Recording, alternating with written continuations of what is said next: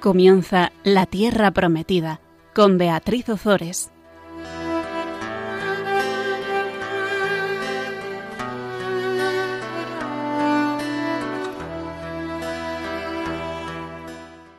Buenas tardes, queridos oyentes de Radio María. Aquí estamos un miércoles más con todos vosotros compartiendo la palabra de Dios. Buenas tardes, Fabián. Buenas tardes, Beatriz. Vamos a empezar, si te parece, con una oración. Proclama, mi, alma, la grandeza del Señor. Se alegra mi espíritu en Dios, mi Salvador, porque ha mirado la humillación de su esclava. Desde ahora me felicitarán todas las generaciones, porque el poderoso ha hecho obras grandes por mí. Su nombre es santo, y su misericordia llega a sus fieles de generación en generación. Él hace proezas con su brazo, dispersa a los soberbios de corazón derriba del trono a los poderosos y enaltece a los humildes. A los hambrientos los colma de bienes y a los ricos los despide vacíos. Auxilia a Israel su siervo, acordándose de la misericordia, como lo había prometido a nuestros padres, en favor de Abraham y su descendencia por siempre. Pues bien, en el programa pasado hablábamos eh, o comentábamos la dedicación del templo y la celebración de la Pascua. Veíamos cómo mm, después de todos los problemas que habían tenido los desterrados de, Babilonia, como habían vuelto a Jerusalén, habían con mucha ilusión comenzado la reconstrucción del templo, primero reconstruyeron el altar para poder ofrecer sacrificios a Dios y retomar la comunicación con Él, y después comenzaron con los cimientos del templo. Pero los samaritanos eh, que quisieron quisieron eh, reconstruir el templo con ellos, pues al, ver que no podían, al ver que los repatriados se negaban a que ellos participaran, a que los samaritanos participaran en la reconstrucción del templo, decidieron, pues como, como, como se dice vulgarmente, hacerles la vida imposible. Escribieron escribieron a, Ciro diciéndole que em, que, bueno, pues que, esas obras eran ilegales, que, en cuanto terminaran la reconstrucción del templo y de las murallas, que se iban a, sublevar contra el, contra el imperio persa, etcétera, etcétera, etcétera. Y es el rey Darío el que, viendo que, Ciro eh, desde un primer momento les había autorizado a a reconstruir el templo les da permiso para que continúen con las obras. Total que en el programa pasado veíamos ya cómo dedicaban el templo y cómo eh, celebraban la, la Pascua. Ahora vamos a pasar a la segunda parte del libro de Esdras, que nos narra la misión de Esdras. ¿Cuál es la misión de Esdras? La misión de Esdras es la, la instauración de la Vemos que las autoridades persas, como ya hemos dicho, fueron mm, bastante tolerantes con las leyes y con las costumbres tradicionales de los pueblos que les estaban sometidos. Eh, Ciro había permitido el regreso de los deportados para que reconstruyeran el templo. Eh, Darío había eh, no solo permitido que continuaran con las obras de reconstrucción, sino que además, como su antecesor, había sido muy generoso con ellos y ahora el rey Artajerjes va a enviar a Esdras, que era experto en la ley del Señor de, de, Israel, para que hiciera cumplir esta ley en Jerusalén y en sus alrededores. Así que la segunda parte del libro de Esdras narra lo sucedido en el cumplimiento de esa misión. La mayor parte de su contenido procede probablemente de un documento conocido como las Memorias de Esdras. Las memorias de Esdras contienen un informe del propio Esdras dirigido a las autoridades imperiales persas sobre cómo se realizó la misión que le había sido asignada. Por lo tanto, comienzan exponiendo la misión que le fue encomendada y reproducen el documento redactado en arameo por el que Artajerjes le entregaba todos los, los poderes necesarios para llevar a cabo esa misión. Repetimos, la misión era eh, instaurar eh, y hacer que se cumpliera la ley de Dios en Jerusalén. Eh, nos va a, describir también pues, la comitiva que se forma para que le acompañe a, Jerusalén, la preparación, del, de, la preparación tanto material eh, como espiritual para, para, esa marcha y todo el camino hasta llegar a la ciudad santa. Y por último, va a narrar los problemas con los que se encontró en Jerusalén y los medios que se pusieron para arreglar la situación. Venga, pues vamos a ello. Pues vamos a ello. Comenzamos con la subida de Esdras de Babilonia a Jerusalén.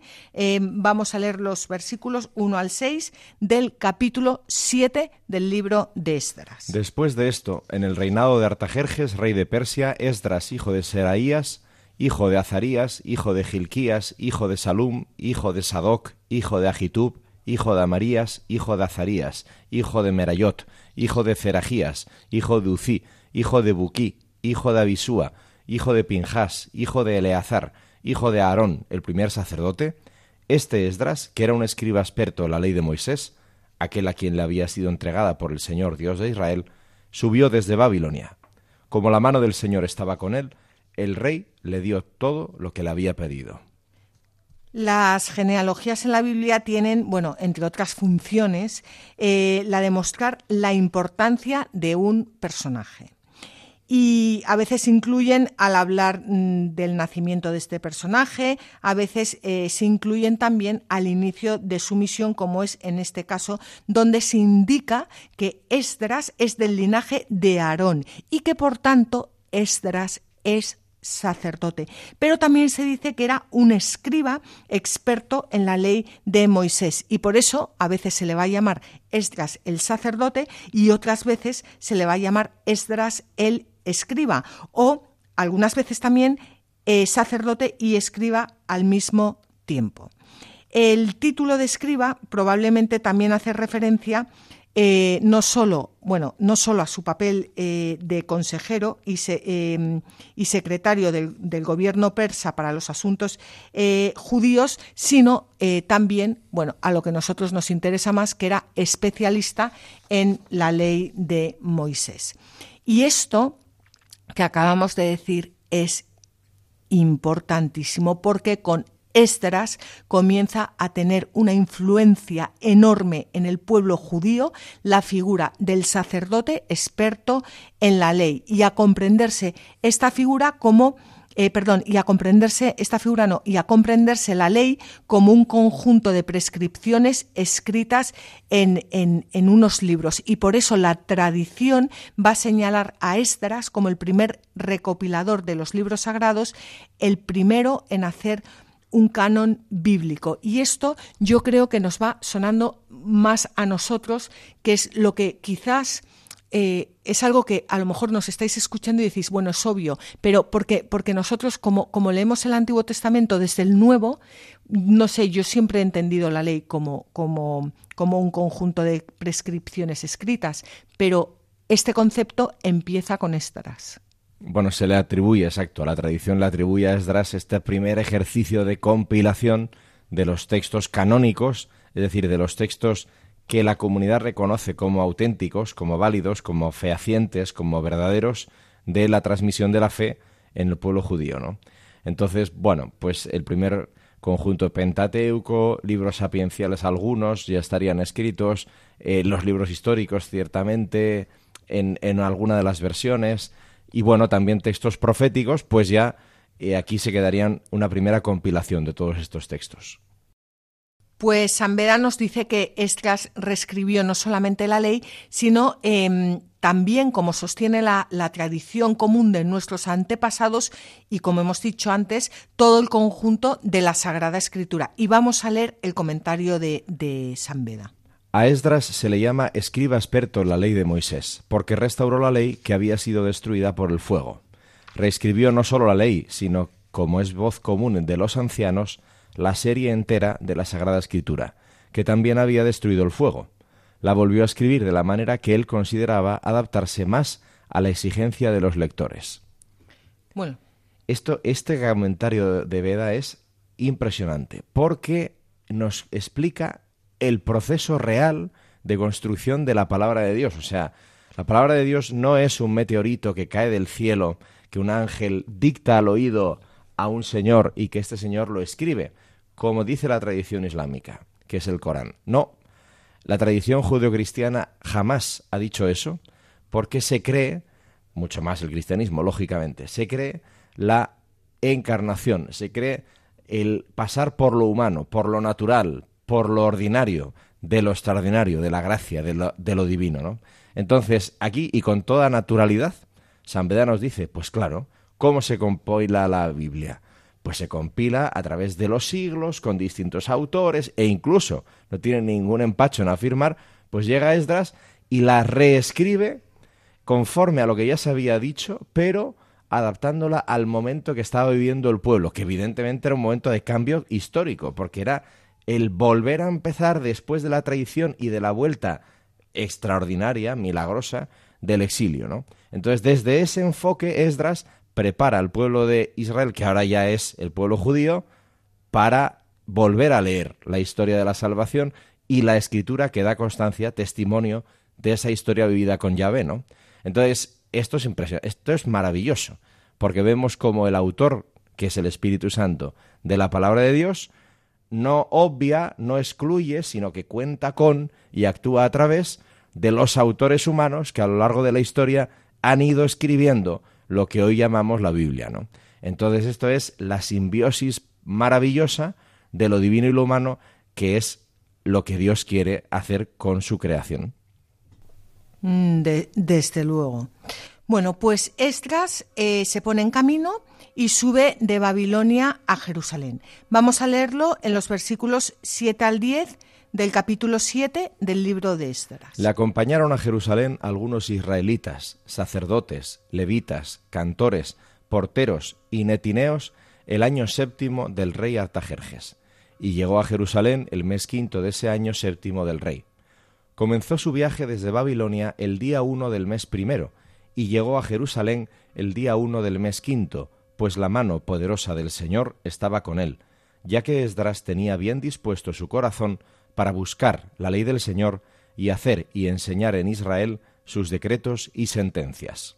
Bueno, pues Esdras comienza por, reunir en torno a sí a un grupo de personas que la acompañen a Jerusalén y, por supuesto, por solicitar el, permiso del rey persa para llevar a cabo eh, su proyecto. Pero es importante que en dos ocasiones se dice que la mano del Señor estaba con él. La mano del Señor estaba con él, porque Esdras, la rectitud de, intención de, de era no solo buscar la ley del Señor, sino que llevarla a llevarla al pueblo de Dios para que viviese como un verdadero eh, como, un verdadero pueblo eh, santo, como, como, el verdadero pueblo de Dios. Y, esto es algo em, que, que, es, que, es, importantísimo. La mano de nuestro Dios está sobre los que lo buscan para hacer el bien. Jesucristo, eh, bueno, Jesucristo, Dios Padre y Dios Hijo y Dios Espíritu Santo, conocen lo que hay en nuestro corazón, lo conocen perfectamente y cuando la rectitud de intención, cuando hay una rectitud de intención, cuando la intención de nuestro corazón es cumplir la voluntad de Dios, cuando la intención de nuestro corazón es, es, es llevar la palabra de Dios para que para que otros puedan vivir como Dios quiere y para que puedan cumplir su voluntad, Dios está siempre con nosotros. Exactamente. Y en modos que a nosotros muchas veces nos resultan perplejos. Porque claro, esto es cierto, pero la providencia de Dios es libérrima. Y entonces a veces actúa en nuestra historia de formas que, bueno, pues nosotros hubiéramos hecho otro guion, desde luego. Pero el Espíritu Santo sella en nuestro corazón el decir, no, no, pero Dios es siempre Padre, Dios es siempre providente y está construyendo en nosotros al Cristo interior, aunque nos cueste tragar este capítulo, pues mm, sudor y lágrimas a veces. Claro, pero yo quiero, quiero hacer mucho hincapié en esto porque hay veces que, que nos quejamos o que escuchas quejas ¿no? de personas que, que dicen, pues yo he hecho todo lo que he podido y no ha salido. Si tú has hecho todo lo que has podido, pero ¿cuál era la intención de tu corazón?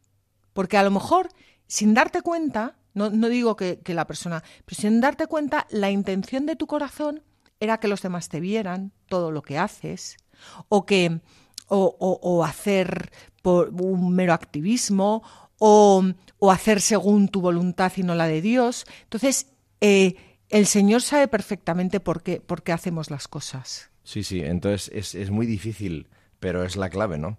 De la vida espiritual en acción. El haz todo como si dependiera de ti y entrégaselo todo como si dependiera de Él, ¿no? ¿Por qué? Por eso, porque tú, incluso si tu intención es rectísima y no sale, yo el último paso siempre tiene que ser el estupendo. Yo he hecho todo lo que estaba en mi mano, me he implicado a fondo, pero yo no soy Dios. Sí, pero si tu intención es rectísima, sale siempre, no como a ti, como tú lo habías pensado, pero como tu intención es dar gloria a Dios, Ahí estamos. pues ya está. Claro. Claro, a lo mejor no, tú, no como tú lo habías pensado, es. pero de una forma mucho mejor, claro. Pues San Beda nos comenta que uno se hace idóneo para acercar a otros a Dios mediante su doctrina, cuando primero él mismo se fortalece interiormente con su gracia para hacer frente a todo lo que se opone a esta santa tarea. Por eso se, siempre hay que empezar por uno mismo. Pues eso es tan difícil. Claro. Bueno, por supuesto, en la tradición cristiana la figura de Esdras es eh, contemplada como figura de Jesucristo porque, eh, al igual que Esdras instruyó en la ley de Moisés al pueblo de Dios, Jesús enseñó esa ley y la llevó a plenitud. Si te parece, vamos a leer ahora la carta que el rey Artajerjes entrega a Esdras y que desde luego es, es, una carta que, no, que no, no, tiene desperdicio. Es un poco larga, pero, pero léela despacio porque, porque es que es para, para hacer oración mientras, mientras la estás leyendo. He aquí una copia de la carta que el rey Artajerjes dio al sacerdote Esdras, el escriba que consignó los mandatos del Señor y sus decretos sobre Israel. Artajerjes, rey de reyes, al sacerdote Esdras, honorable escriba de la ley del Dios de los cielos, etc. Yo mismo decreto que todos los israelitas que haya en mi reino, así como los sacerdotes o levitas que deseen marchar contigo a Jerusalén, puedan hacerlo. El rey y sus siete consejeros te envían a inspeccionar Judá y Jerusalén con la ley de tu Dios en la mano, y a llevar la plata y el oro que el rey y sus consejeros han ofrecido voluntariamente al Dios de Israel, cuya morada está en Jerusalén, además de toda la plata y el oro que puedas obtener en toda la provincia de Babilonia, así como las ofrendas que el pueblo y los sacerdotes entreguen espontáneamente para el templo de su Dios en Jerusalén. Con todo ese dinero, encárgate de comprar toros, carneros y corderos, así como las correspondientes ofrendas y libaciones, y ofrécelos en el altar del templo de vuestro Dios en Jerusalén. Con el resto de la plata y el oro, haced lo que a ti y a tus hermanos os parezca, que esté más conforme con la voluntad de vuestro Dios. Los objetos que te entreguen para el culto del templo de tu Dios, llévalos a Jerusalén ante la presencia de Dios. Y todo lo demás que necesites para el templo de tu Dios, lo que debas aportar, puedes tomarlo de la casa del tesoro del rey. Y yo, el rey Artajerjes, ordeno a todos los tesoreros del otro lado del río, que todo lo que os pida el sacerdote Esdras, escriba de la ley del Dios del cielo, se lo proporcionéis puntualmente, hasta una cantidad de cien talentos de plata, cien coros de trigo, cien batos de vino, y cien batos de aceite, y sal sin tasa. Que todo lo requerido por el Dios del cielo se le proporcione con diligencia para el templo del Dios del cielo, no vaya a enojarse con el reino del monarca y de sus hijos. También os hacemos saber que no se podrá percibir tributo, impuesto ni arancel de ninguno de los sacerdotes, levitas, cantores, porteros, netineos y servidores de este templo de Dios. Y tú, Esdras, con el conocimiento que posees de tu Dios, dispón magistrados y jueces que administren justicia a todo el pueblo que está al otro lado del río, esto es, a los que conocen la ley de tu Dios, y enséñasela a quienes no la conocen, y que se juzgue si es reo de muerte, de exilio, de confiscación de sus posesiones, o de cárcel a todo aquel que no cumpla la ley de tu Dios y la ley del rey. Uf, es una carta impresionante. Esdras es enviado a Jerusalén con, unos poderes que son verdaderamente extraordinarios. Por, una parte, Esdras lleva la ley reconocida por el rey de Persa como ley de Judá y Jerusalén y lleva también la autoridad recibida también del mismo rey para imponerla a todos los judíos que viven al oeste del Éufrates. Y por otra parte, Esdras recibe el poder de recaudar fondos para el Templo de Jerusalén y de administrarlos em, por su cuenta. O sea, la, confianza que, el rey deposita en Esdras es, es, impresionante porque su actividad no se reduce a la enseñanza de la, de la ley de Dios para la renovación religiosa del pueblo, sino que es que realmente supone una organización del, del, del judaísmo que, que implica, mm, que implica eh, su autoridad mm, pues eso no solo en cuestiones religiosas, sino en cuestiones de ámbito eh, civil, como el nombramiento de magistrados y jueces y la ejecución eh, de, de, sentencias.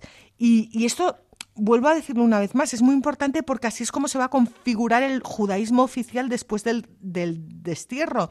De forma que, aunque vayan cambiando los reyes, aunque vayan cambiando los imperios, el sumo sacerdote y la clase sacerdotal seguirán ejerciendo esas funciones en, la medida de lo posible.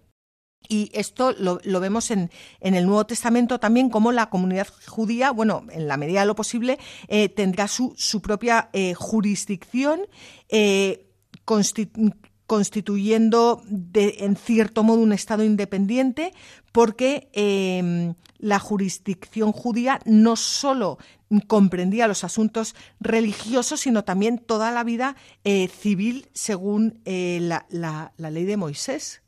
Exactamente, y, por esta razón, por lo que estás explicando ahora, Esdras es uno de los, por eso este libro es tan importante, es uno de los antitipos más claros de Jesucristo. Esto funciona así en la escritura. O sea, hay siempre personajes anteriores al Nuevo Testamento que se les denomina antitipos, es decir, anteriores al tipo, que es el tipo en griego, el tipos, es el, la, la norma, el formato referencial, ¿no? El modelo. Entonces, eh, de ahí prototipo, etcétera, en español. Bueno, pues el tipo obviamente es Jesucristo, de toda la escritura. Entonces, los antitipos son esas figuras que vienen delante de Jesús y que vienen como preanunciándolo, como haciéndonos entender quién es Jesús después, cuando viene él mismo, ¿no? Hacerse presente. Entonces, Esdras es uno de los típicos antitipos de Jesús, porque como estabas diciendo, en este momento histórico, después de todo lo que ha ocurrido, Esdras reformula la ley que ya se había sido dada, pero ahora la concreta y la plenifica en el tiempo en el que está viviendo y configura la realidad del judaísmo de un nuevo modo, ¿no? Entonces, y además con poderes que antes no existían unificados en una sola persona. Entonces, esta delegación del rey Artajerjes es como la delegación del rey de los reyes y señor de los señores, es decir, el Padre Celestial, que le entrega al Hijo encarnado la autoritas, la potestad de implementar definitivamente la revelación, la nueva ley de la nueva alianza en la tierra, ¿no? Con el nuevo pueblo de Dios, que es la Iglesia. Entonces Esdras hace en pequeño lo que Jesucristo hace del todo y definitivamente a lo grande, ¿no? Que es el Nuevo Testamento. Por esto ver ahora el libro de Esdras como un anticipo de lo que realmente ha venido a hacer Jesucristo pues es muy interesante para el lector cristiano.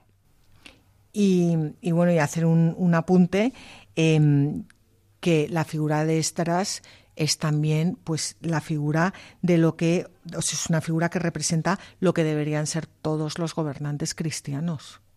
Pues claro. Pues claro. Pues hay que rezar. Bueno, pues vamos a rezar con un poco de música.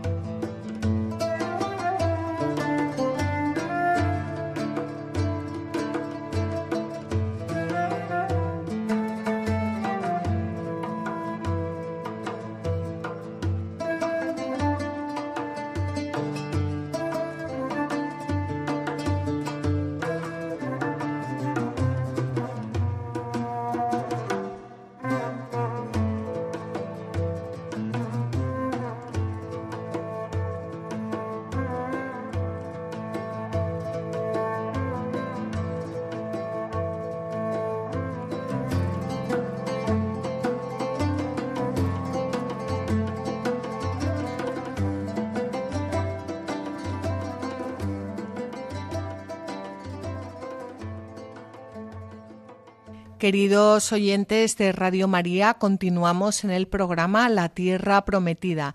Estamos al micrófono Fabián Melendi y Beatriz Ozores.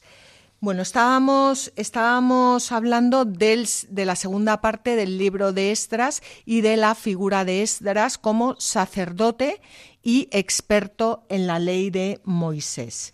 Esdras es enviado por el, por el rey persa Artajerjes a Jerusalén para que implante esa, para, para, que implante y haga cumplir esa, esa ley del, del Dios de Israel. Y ahora vamos a, vamos a ver cómo Esdras no, es solo sacerdote, no es solo experto en la ley de Moisés, sino que además es una persona que alaba, bendice y agradece su misión al Dios verdadero.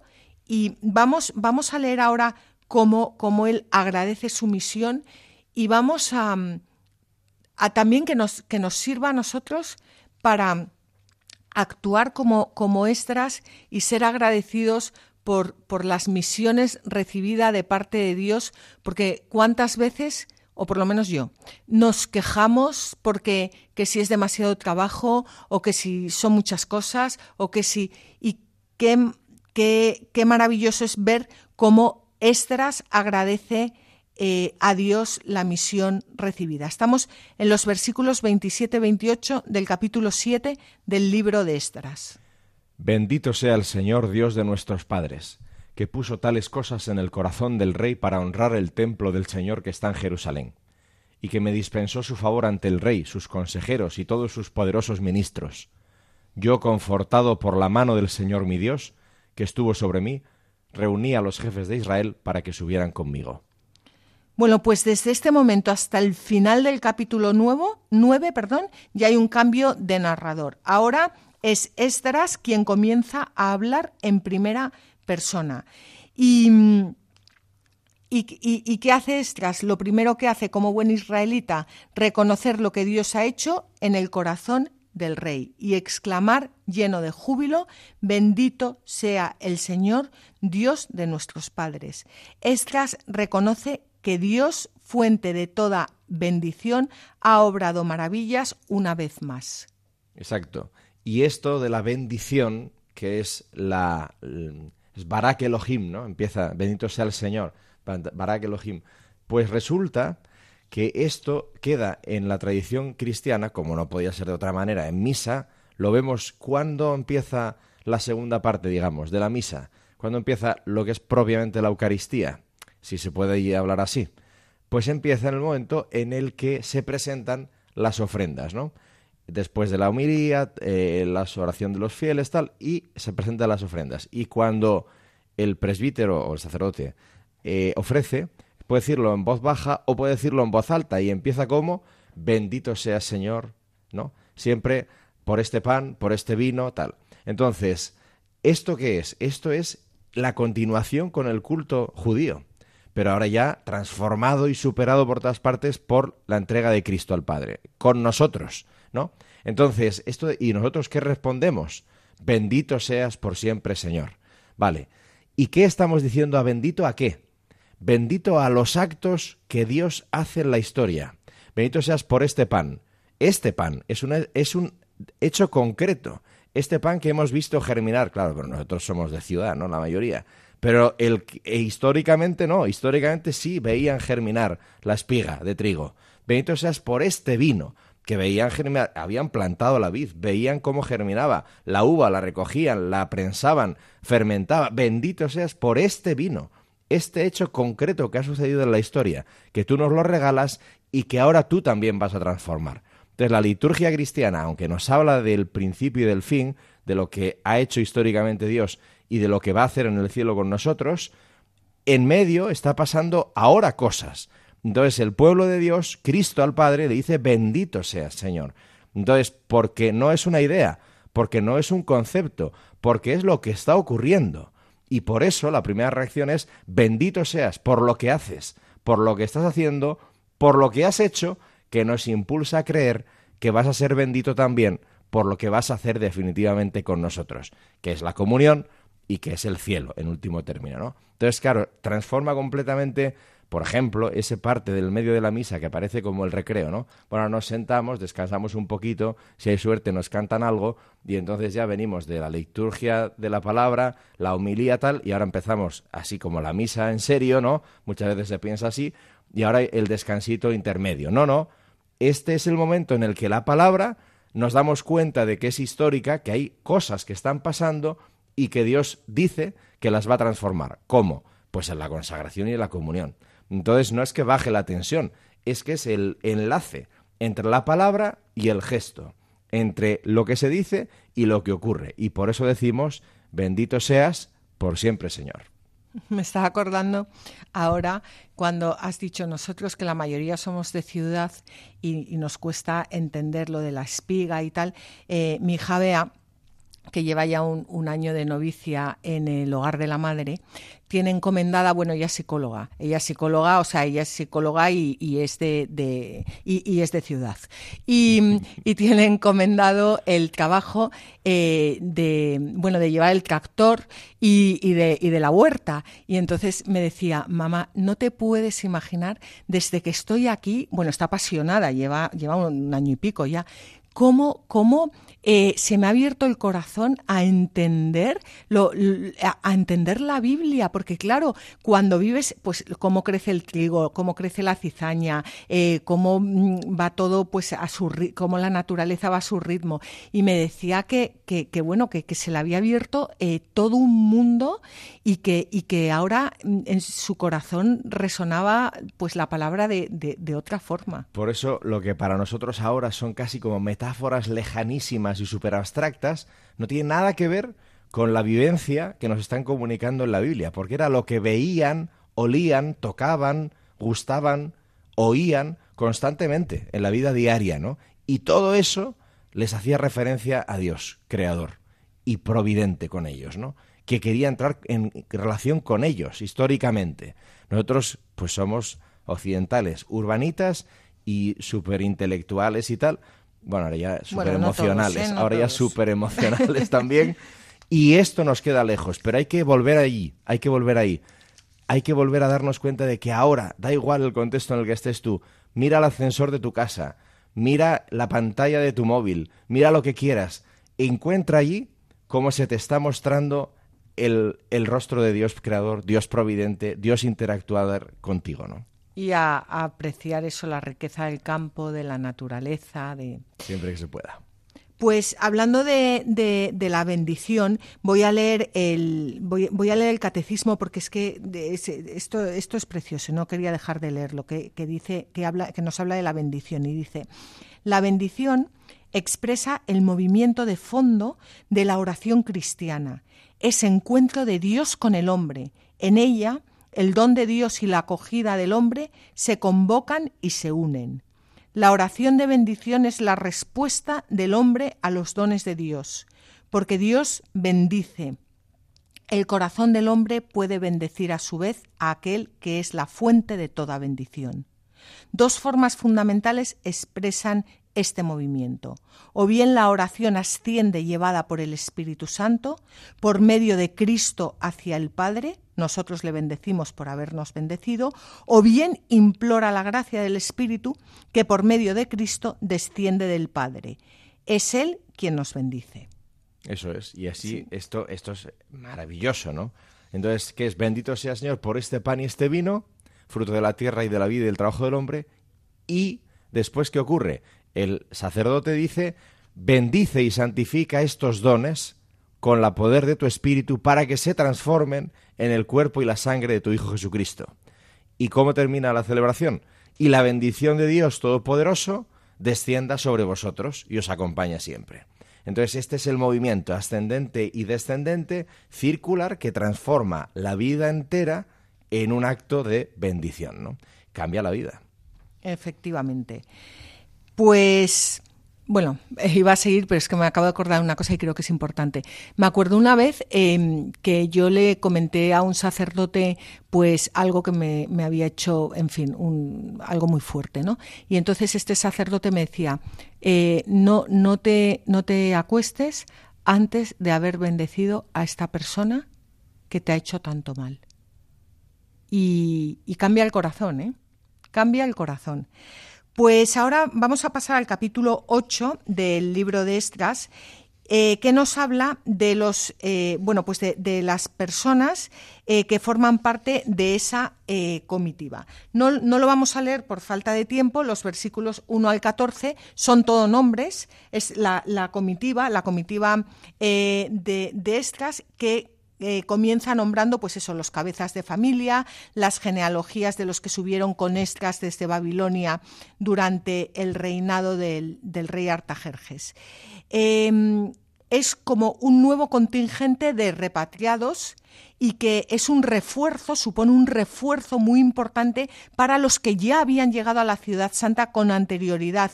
Em, porque aunque habían reconstruido el templo y probablemente la muralla, necesitaban una reorganización de la comunidad judía y sobre todo una eh, reafirmación de su identidad religiosa.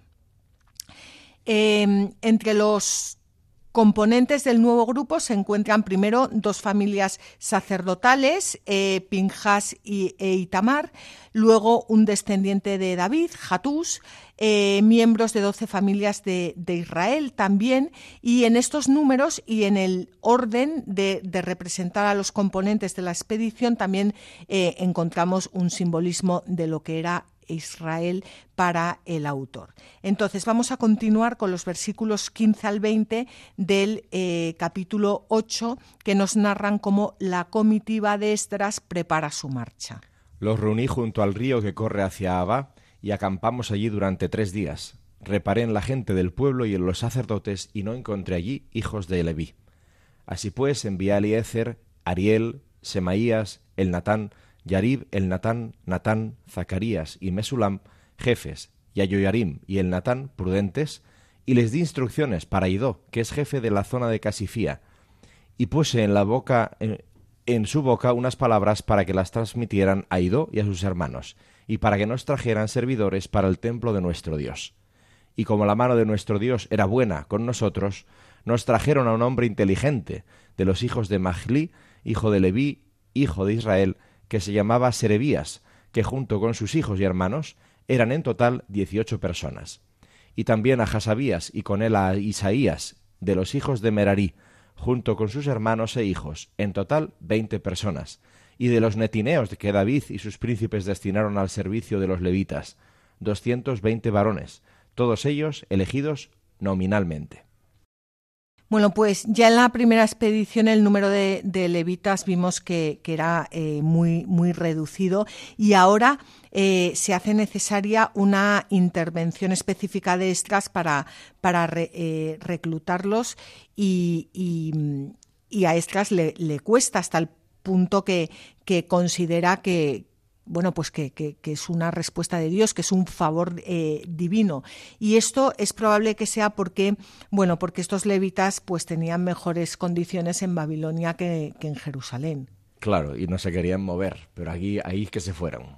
Sí, es que es muy humana la palabra de Dios, porque claro, te hablan de los levitas y tú te crees que son ahí unos eh, místicos que están todo el día hablando con Dios. Y estos vivían fenomenal en Babilonia y no les apetecía nada meterse a, a, porque claro, es que no iban en avión, o sea, iban ahí con... A un sitio que ni habían conocido nunca, porque ya habían nacido en Babilonia, claro. la mayoría y, hay con animales, mujeres, niños, pues, pues estaba mucho mejor en su casa de Babilonia, ¿no? Eh, no sabéis que me, enternece muchísimo el, meterte aquí y, verlos. Pero bueno, el caso es que Esdras sabe que es imprescindible que, tiene que haber un número suficiente de ministros de Dios para, para poder atender las labores del templo, porque claro, si tienes el templo y no tienes ministros de Dios, pues es como si hoy en día tienes las iglesias y no tienes sacerdotes, pues, pues en fin, Em, eh, bueno, el caso es que eh, ha llegado ya el momento de poner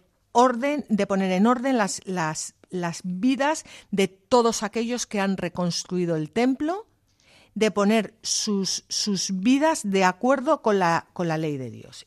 Para ello necesitan a los hijos de Leví. Y esto, y esto es eh, lo que hay. Y vamos a continuar leyendo los versículos 21 al 23 del capítulo 8 del libro de Estras. Allí, junto al río Abá, proclamé un ayuno para humillarnos ante nuestro Dios y pedirle un feliz viaje para nosotros, nuestros pequeños y todo nuestro bagaje, pues me había dado vergüenza pedir al rey refuerzos y caballería para que nos protegiera de nuestros enemigos en el camino, pues habíamos dicho al rey, la mano de nuestro Dios está sobre los que lo buscan para hacer el bien, y su furor y su ira están sobre los que lo abandonan.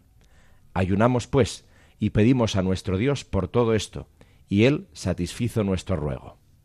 Bueno, esto, eh, no sé, a mí me, hace gracia, bueno, gracia. El, eh, es que, claro, si, si Esdras afirma que la mano de nuestro, de nuestro Dios está sobre los que lo buscan para hacer el bien y su furor y su ira están sobre los que lo abandonan, si él proclama de viva voz que Dios eh, protege a los suyos, ¿para qué va a ir al rey a pedirle, a pedirle? Si ya lo tiene hecho, ¿no? Sí. Ya. Pero hay que encarnar, hay que aterrizar, hay que concretar. Claro, pero, pero esto es una, una gran lección para nosotros también, porque eh, cuántas veces nosotros proclamamos que creemos en Cristo, bueno, no sé el credo, el credo, y, y luego actuamos como, como si no tuviéramos, pero vamos, o sea, que, que, ponemos nuestra confianza en lo primero que nos encontramos en, eh, que pasa por delante de nosotros. ¿No? Vamos adelante. Bueno, en fin, eh, vamos a leer ahora los versículos 24 al 30 del eh, capítulo 8 del libro de Estras. Separé a doce de entre los príncipes de los sacerdotes, a Serebías, a Jasabías y a diez de sus hermanos, y les pasé el oro, la plata y los objetos de regalo, que para el templo de nuestro Dios habían ofrecido el rey, sus consejeros, ministros y todos los israelitas que se encontraban allí. Pesé en sus manos seiscientos cincuenta talentos de plata, cien objetos de plata que pesaban dos talentos y cien talentos de oro, veinte copas de oro valoradas en mil dáricos y dos objetos preciosos de excelente bronce refulgente como el oro. Y les dije, Vosotros sois santos para el Señor, y estos objetos son santos. El oro y la plata han sido consagrados al Señor Dios de nuestros padres. Vigilad y custodiadlos hasta que los peséis en Jerusalén, en las dependencias del templo del Señor, ante los ministros de los sacerdotes, los levitas y los ministros de los patriarcados de Israel. Los sacerdotes y los levitas recibieron esta cantidad de plata, oro y objetos para llevarlos a Jerusalén, al templo de nuestro Dios. Bueno, em, aquí es que se me olvidó decir algo antes, y es que eh, cuando, cuando Estras em, prepara su marcha, eh, acabamos de leer hace nada, dice, allí junto al río Abba, proclamé un ayuno para humillarnos ante nuestro Dios y pedirle un feliz viaje para nosotros, nuestros pequeños y todo nuestro bagaje. Eh, él comienza ayunando. Y esto es algo que que, lo mismo, es que, es que a mí este libro me, es como un examen de conciencia. ¿Cómo, ¿Cómo, comenzamos nosotros nuestras obras? Voy a hacer esto, voy a hacer lo otro. Eh, él comienza, se pone en camino ayunando, rezando, pero rezando y ayunando, no rezando solo, ayunando. Reconociendo su necesidad, ¿no? Sí. Eso es. Y... Mm, no, pero experimentándola, claro, en el ayuno experimentas que te falta algo y que no lo puedes conseguir tú. ¿no? Esa es la fuerza del ayuno, darte cuenta de lo débil que eres. Y entonces abres el corazón a quien te lo puede dar, ¿no? Obviamente no se trata de ir a la penadería, coges y ya lo resuelves. Pero es la, experiencia existencial de ser pobre, de ser carente, de no bastarte a ti mismo. Bueno, y eso te y, Dios. Y, y, de, y de darte cuenta de todo lo que te sobra. Porque claro, al, al, al, ayunar también uno se da cuenta del daño que nos hacen tantas cosas materiales y que nos esclavizan. Pero bueno. Que nos mienten, ¿no? De pensar que nos bastamos. Exacto. Pues bueno, el caso es que Estras ayuna eh, antes de ponerse en marcha y, y, una de las cosas es que todos estos objetos materiales que nosotros podemos ver como unas grandes riquezas, tal, Estras dice, vosotros sois santos para el Señor y estos objetos son santos. El oro y la plata han sido consagrados al Señor, Dios de nuestros padres. Vigilad y custodiadlos hasta que los peséis en Jerusalén, en las dependencias del templo del Señor, ante los ministros de los sacerdotes, los levitas y los ministros de los patriarcados de Israel. Es que no les dice Tened mucho cuidado con estos objetos y que no se os caigan al suelo y que no se os rompan porque nos los ha dado el rey Artajerjes y porque van a quedar fenomenal en el templo de Jerusalén. No, no dice eso. Dice, custodiad estos objetos porque son, porque vosotros sois santos y estos objetos son santos.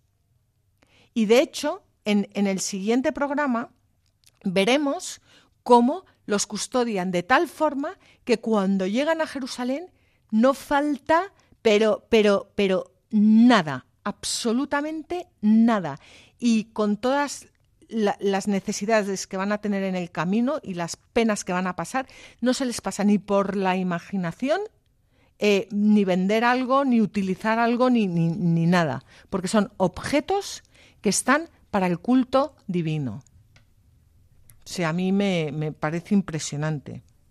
Pero ¿en qué quieres? O sea, esto hoy, ¿qué, nos quiere decir? Pues cuántas veces nosotros utilizamos las cosas eh, eh, que, están para dar gloria a Dios eh, a nuestro favor. los colegios católicos, que son, son santos, son deberían estar regidos por personas santas y son santos para, para dar gloria a, para, para, dar gloria a Dios. No son colegios laicos no son no son em, las, las, cosas del templo. El, el, dinero que se aporta al templo o que se aporta a la iglesia que muchas veces se utiliza para, para, para todo menos para dar gloria a Dios. Como cómo ellos entendieron perfectamente que las cosas de Dios son para Dios y no son para utilizar en provecho propio. Vale, gracias. Eso. Eh, bueno, pues la plata, el oro y las vasijas que se enviaban desde Babilonia a Jerusalén, nos dice San Beda que designan las almas que se convierten al Señor de la confusión y el pecado de este mundo. Vamos a leer el comentario. Se ha dicho muchas veces que la plata y el oro y los objetos que se enviaban desde Babilonia a Jerusalén podían designar las almas que de la confusión y errores de este mundo se convertirían al Señor. Con razón Esdras encomienda estos objetos a los sacerdotes para que los lleven a Jerusalén, porque es necesario que los sacerdotes bañen con sus manos en el bautismo y consagren al Señor a los que desean entrar en comunión con la Santa Iglesia. También por la actuación de los sacerdotes, mediante la penitencia, han de reconciliarse con la Santa Iglesia los que se habían apartado de su comunión por el pecado, viniendo a ser esclavos del diablo, y los que perseverando en el pecado habían caído en la cautividad del rey de Babilonia. Y está bien que sean doce los sacerdotes a los que se confió este cuidado, pensando en los doce apóstoles por cuya enseñanza al principio se fundó la Iglesia en el mundo y cuyos sucesores no dejarán de edificarla hasta el fin de los siglos. Bueno, pues aquí, aquí ya se prepara extras, eh, ya, tiene, ya se, pone en marcha y en el capítulo siguiente terminaremos con el libro de extras y veremos cómo lleva a cabo eh, toda la misión encomendada. No sé si tú quieres añadir algo más, Fabián. Perfecto, estamos en ello. Perfecto, pues os agradecemos como siempre que hayáis compartido con nosotros este, este, este rato Em, si queréis volver a escuchar el programa, podéis hacerlo en el podcast de Radio María, también en el blog La Tierra Prometida, todo junto y en minúscula, latierraprometida.es.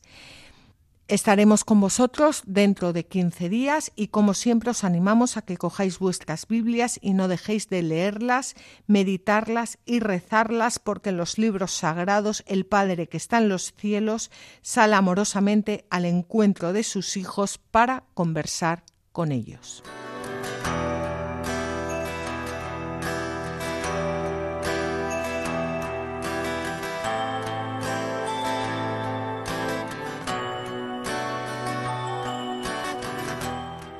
Así concluye La Tierra Prometida con Beatriz Ozores.